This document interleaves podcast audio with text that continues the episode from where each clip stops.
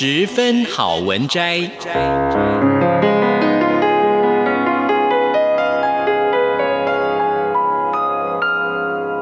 十分钟的心灵补给站。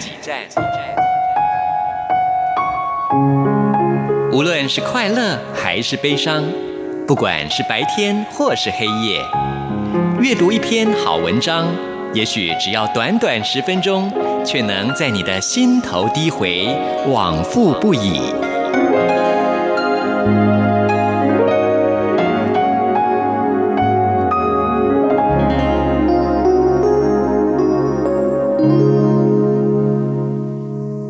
各位亲爱的听众朋友，您好，欢迎您再一次的收听《十分好文摘》，我是李正淳。我们今天要介绍的这本书是天下杂志出版的《墨守成规》。这个“墨”不是近墨者黑的“墨”，而是墨死为胜的“墨”。作者是哈佛大学教授吉诺，翻译者是周怡芳。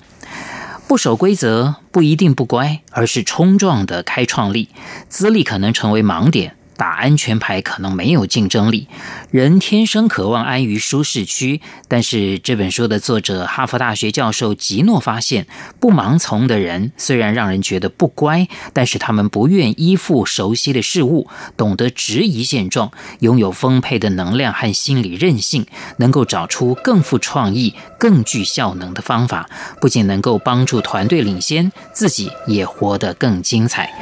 那我们今天要跟大家分享的这段篇章是叛逆的悖论：拿破仑与帽踢小子。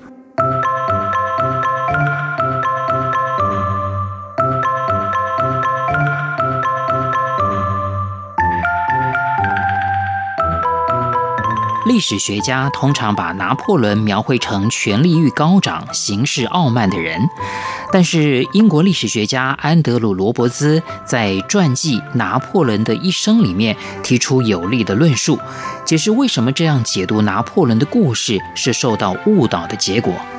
他主张拿破仑的落败不是因为自大，而是几个错误酿成重大挫败。可能有历史学家不认同这种解读。但是讲到战略，拿破仑无疑是个艺术。欧洲的其他君主坚守严格的军队层级，招募和升迁都是根据财富和贵族头衔，而不是资格和能力。许多跟拿破仑同时代的人物都跟军队保持距离，派遣将军领军作战，自己却不上战场。拿破仑的行事作风不同，他把自己置身于危境之中。共同的规则让社会运作顺畅。军队从第一天就教导新兵服从命令，立刻服从，不准问问题。事实上，无论是美国的现役部队或后备部队，从军者都要严正立誓，遵从长官的命令。数千年来，世界各地的军队领导者都维持严明的阶级，以在战争的压力下维持秩序。拿破仑的治军方法有点不同。一七九三年，二十四岁的上尉拿破仑有机会可以在土伦战役里掌管炮兵。土伦这个城市是要塞港口，当时由反革命的英军所占领。如果法国革命人士不能取得胜利，就无法建立一支足以跟英军的海上霸权相抗衡的海军。如此一来，法国大革命的火焰也会熄灭。由于地势高，排炮成为轰炸行动的关键。但是它也是最容易受到反击的目标，因此是操作起来最危险的武器。拿破仑的长官通知他，没有士兵自愿操作排炮。他一边沉思，一边穿越营地，看到一台印刷机，因此得到一个灵感，在排炮旁边挂了一个标语：“大无畏，勇者之炮。”第二天早晨，其他士兵看到标语，喧嚷着争抢操作大炮的荣誉。拿破仑亲自在他的炮手身旁操作推弹杆，后来大炮日夜都有人力部署，法军因此赢得土伦战役，拿破仑赢得声誉。打破规则不见得会成为漂流的边缘人，拿破仑打破规则，恰如其分地赢得地位和尊敬，他是叛逆造就英雄的最佳例证。从某个观点来看，拿破仑加入“大无畏，勇者之炮”的炮手行列，似乎是个愚蠢的决定。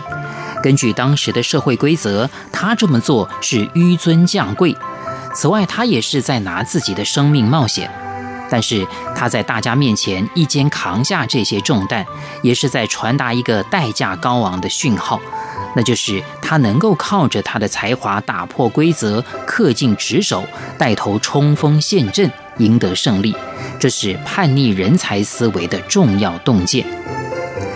二零一二年五月，近下午一点十分，一部黑色修旅车才刚抵达曼哈顿时代广场的喜来登饭店，一群狗仔记者就立刻蜂拥而上。Facebook 脸书的共同创办人跟执行长马克·祖克伯不出修旅车，在保全人员的护送下进入饭店。对祖克伯来说，这是全国首次公开募股 IPO 说明会的开场。向潜在机构投资人简报是任何 IPO 都有的序幕。财务长大卫·艾伯斯曼和营运长雪柔·桑德伯格和他一起上台讨论这个上市案。在警方拿着记事本的工作人员和新闻从业人员的关注下，大约有五十名银行家和五百五十名投资人，多半身着正式服装，把饭店挤得水泄不通，围着街区排起长长的人龙。保全人员表情严肃，确保只有受邀者才能够进入说明会现场。Facebook 或许是科技业史上最为万众期待的 IPO，这家公司近年迅速成长。二零一二年，它在网络分享内容的占比是百分之五十六。借由让公司公开上市，祖克伯不但能够奠定他的历史地位，奖酬支持他的投资人，还可以确立一件事。在当时许多失败的社群网站里，只有他找到正确的方程式，建立一座可长可久的网络发电厂。这场会议符合各方期待，成为当时有史以来最大的科技公司 IPO 案，市值最高纪录超过一千零四十亿美元。不过耐人寻味的是，那天有一则头条报道的标题和祖克伯的服装有关。就像贾伯斯和爱因斯坦，祖克伯不为时尚服饰浪费心思。他上台的时候是一身软体工程师常有的打扮，随性而不入时，灰色 T 恤、黑色帽 T、舒适的蓝色牛仔裤以及朴素的黑色球鞋。他的全身行头恐怕不超过一百五十美元。马克和他的招牌帽 T，他其实是在向投资人表示，他对衣着不是那么讲究，他要做他自己。维德布什证券分析师麦克帕契如此向彭博电视台表示：“我认为那是不成熟的表现。我想他必须体认到投资人将会成为他的选民，而我认为他必须对他们展现尊重，这是他们应得的，因为他要他们的钱。事实上。”祖克伯不是第一个参加重要商业会议的时候，因为衣着让人跌破眼镜的科技奇才。话说，一九八六年的时候，年轻的比尔盖茨正要让微软上市，据说公关顾问几乎要把他压倒在地，强迫他脱掉松垮没有型的个人招牌针织衫，换上量身定制的西装。贾伯斯一开始对衣着传统让步，但是在苹果造就许多大富翁之后，他又回到他的经典黑色套头衫。对这些领导人来说，衣着随性意味着漠视合宜商业衣着的社会规范。他们并不是对企业着装规范浑然不知，只是故意要违抗惯例。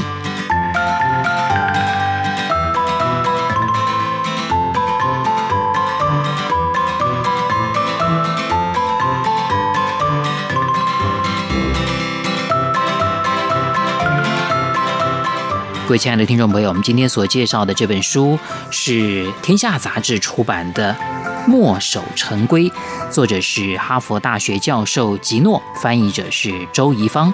非常谢谢您的收听，我是李正淳，我们下一次空中再会。